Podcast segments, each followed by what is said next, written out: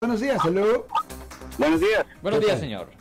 Una pregunta. Mire, este, cuando un policía para a cualquier persona, Sí, señor. por ejemplo, si yo me paro, me paso un alto, bueno, yo acepto la, la, la, la culpa, ¿no? Sí. Pero ya ve que los policías cuando lo paran a uno, a veces duran 25 a 30 minutos y están robando el nombre de uno y todo, Sí. pues. Yeah.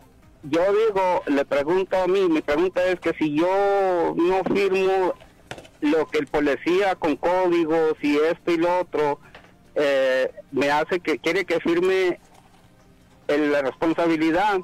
Y si no la firmo, sé que me van a llevar al bote, pero Ah, eh, lo que se puede hacer ahí, lo que yo quiero dar a entender, que uno nomás va a ir por el, por el ticket, que, por el alto que se pasó, no por otras cosas que le investigaron.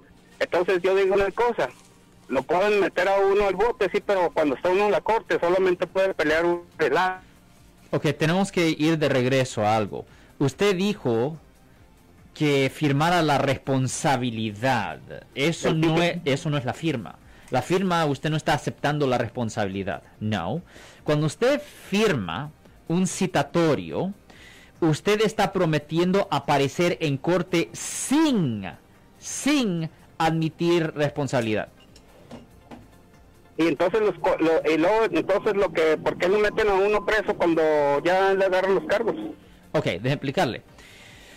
Si usted rehúsa a firmar ese papel, si usted rehúsa firmar el citatorio, Yeah. la policía tiene el derecho de arrestarlo para ponerlo ante el juez porque usted está atestando de que no se va a presentar.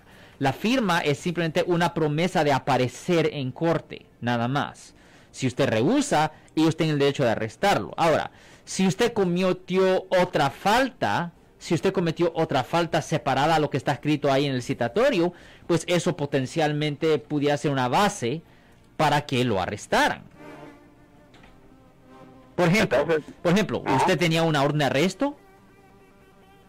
Ajá. No, le estoy preguntando. ¿Usted tenía una orden de arresto, sí o no? No, ¿Ok? So, ¿Por cuál razón lo arrestaron? No, no, no me han arrestado. Es una pregunta que yo le hago. Que si uno, por ejemplo, yo me paso un alto, le vuelvo a repetir, Ok. el policía me para El y tengo que firmar ese, ese Tiene que papel firmar el me dieron. Porque ellos ponen códigos y cargos. Y es el que código- es el código- uno, nomás la es- responsabilidad del alto, ¿no? Entonces vamos Es a el código del alto.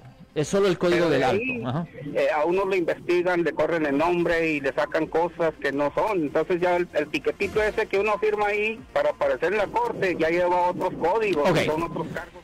Supongamos que ellos encuentran que usted le debe otra cosa a la corte. Ajá. O supongamos que ellos encuentran que usted tiene una orden de arresto. Ajá. Well, ahí sí lo pueden hacer. La, la parada fue legal. Yeah. Es, y si usted cometió otra falta adicional que ellos no descubrieron inicialmente, well, Yeah. si usted va a la corte, mire, si usted va a la corte de tráfico, yo sé que es escuela de tráfico, eh, yo sé que es corte de tráfico. Pero si usted va a la corte de tráfico y el juez en la corte de tráfico descubre que usted tiene una orden de arresto por un caso criminal separado, los guardias que están ahí son aguaciles.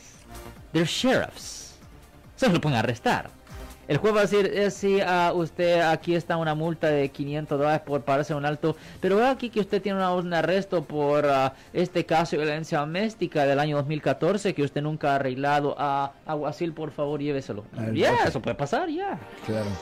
Pues muy interesante, ¿no? O sea que Si les gustó este video, suscríbanse a este canal, aprieten el botón para suscribirse y si quieren notificación de otros videos en el futuro, toquen la campana para obtener notificaciones vacaciones.